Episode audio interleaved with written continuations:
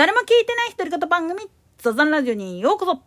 今月は、あなたのせいよ、〇〇さんというテーマでお届けしております。何やら東電が7月以降の電気代を3割ほど上げるとかっていうことで、なんか東京っていうか首都圏の人たちがパニック状態になっちゃいるけど、なんで関電と給電が値上げっていうのを回避できたかっつったら、こんなん簡単です。自分とこで持ってる原発動かしてるからです。なんでやねん。もっと言い方を変えてしまうと、こんだけ、まあ、化石燃料が高騰してしまったんであれば、もうここしかないでしょ？今の段階だったらっていう話なんです。もちろん、ウクライナ侵攻で、まあ言ってみたら、原発が標的になってしまうと、ひとたまりもないっていう話が出てきたのは事実やけれども、基本的なことを言ってしまったら、そういうリスクはあったとしても、安定的に電気を供給できる術っていうのは、いわゆる自然再生エネルギーを使うよりも、原発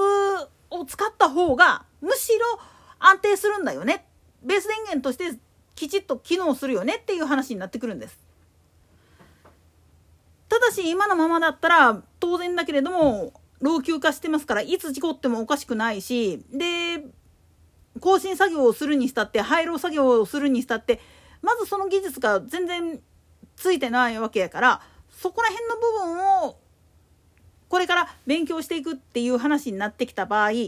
そこに反発しているようではごめんやけれどもこれからも電気代は高騰するでっていう話になってくるんですよね。なんでやねんつまり自分たちが電気を使わないようになれば原発だっていらなくなるしで化石燃料っていうものに頼らない生活っていうのをやろうと思うんであれば不便な生活を強いられたとしてもそれを甘んじて受け入れるっていうことをしなければいけないっていうだけの話なんです。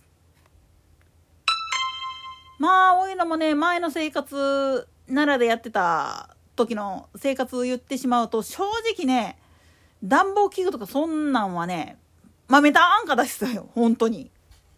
なんでやねん。でもこれを使うことによって、何ができたかっつったら、冬場の消費電力を減らすっていうことはできたわけなんですよね。ちょっとしたことなんかもしんないけれども、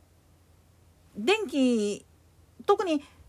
今自分が使っている家電の消費電力っていうのを計算した上で新しいやつに変えていくことによって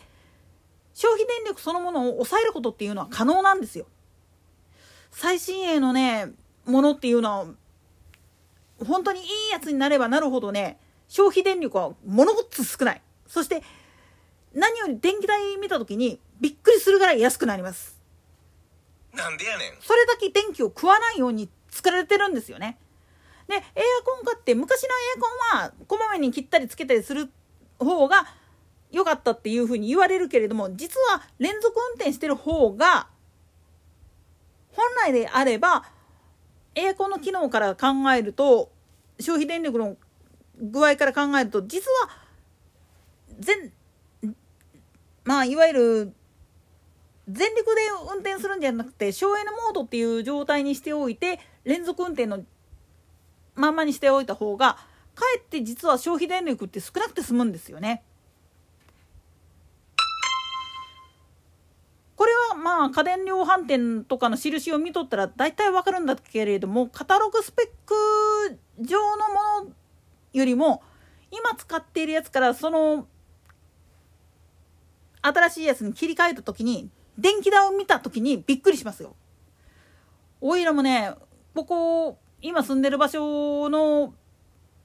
何を見直したかっつったら電球見直したんですよ。最初に入った時は普通に白熱球をまあトイレと玄関先の方で使ってはいたんですよ。でこれを一時交換するのも面倒くさいしとかって思って LED に変えたんですよね。そしたらね電気代が一瞬にしてもう下がったんですよね。なんでやねんつまりそれだけ実は白熱球って玉自体は安いんだけれども実はむちゃくちゃ電気食ってるっていう証拠なんですよね。でこれを LED に置き換えることによって実は消費している電力そのものは光の加減は同等であってもすごく少なくて済んでるんだっていうことが実証できるわけなんですよね。だからこそまあボロくなった家電っていうのはとっとと新しいのに買い替えてあげるっていうのが本来だったら省エネっていう観点から言うとコストパフォーマンス的には正しいわけなんです。ただ初期投入がね難しいっていうのもあるんですわ。そこら辺のね折り合いをつけるためにねいろいろ工夫せんにはいかんっつうのはわかるんですよ。だからこそ逆転の発想で言ってしまうと不便な生活っていうものに慣れてしまえればそれでいいんだっていう方向に向かえばいいんですよ。自分自身がね。結婚して奈良に住んでた時なんて言ったら本当に暖房器具なんて豆炭安価でしたからね。なんでやねん。でもこれが正解だったんだっていうのは後々で気づいたんですけど一人で生活するだけやったらそんなに大規模な家電っていうのは必要ないんですよね。もう断熱性のいい壁とかが入ってるような建物であるならばホットカーペット1枚で部屋の温度室温を20度に保つことって可能なんですよ。ガチな話で。で逆転の発想で言ってしまうとエアコンとかを使うんでもエアコンだけにするのとホットカーペットと併用するんであったら併用の方が実は安かったりするんですなんでやねん。エアコンの方の出力っていうのを抑えることができるからなんですよねこれそういったまあ言ってみると電力のマジックみたいなもんを知ってしまうと逆に普通にその電気代が高いからどうたらこうたらっつって省エネするためにこまめに消しましょうとかって言ってることの方がバカバカしくなってくるんですよね。つまり自分の使っている電気の電力量っていうのをきちっとデータ化して比較するっていうことをやっていればおのずと何を変えていけばいいのかっていうのも見えてくるわけなんですよね。逆に言ったらそういうこともせずにただ単純に上がったからといってビービー騒ぐんではなくてだったらそろそろ器具を変えようかあるいはこの機能って今の生活には不要だよねっていう風になったらそれを取り外してもうちょっと単純なやつにしてみるとかそういう風な工夫っていうのがあってしかるべきだと思うんですよね。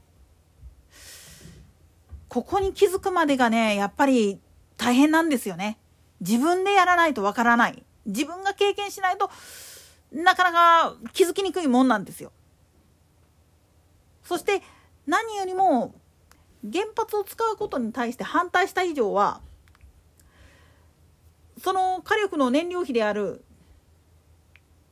石油であろうが天然ガスであろうが石炭だろうが関係なく今それが高騰している為替レートとかの都合でめちゃめちゃ高騰しているっていう現実を踏まえた上でじゃあどうするっていう話をやっていかないとダメなんです。ただ単純に使いっぱなしじゃなくて自分がどういうふうなことをすればこれ抑えられるよねっていうふうに頭を回転させるっていうことがすごく大事なんです。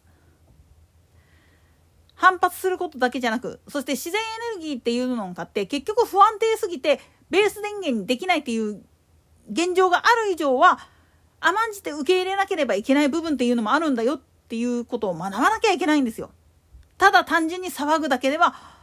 何の解決にもなりません。自分たちで腹を決める。これ、すごく大事なことなんです。といったところで今回はここまで。それでは次回の更新まで。ごきげんよう。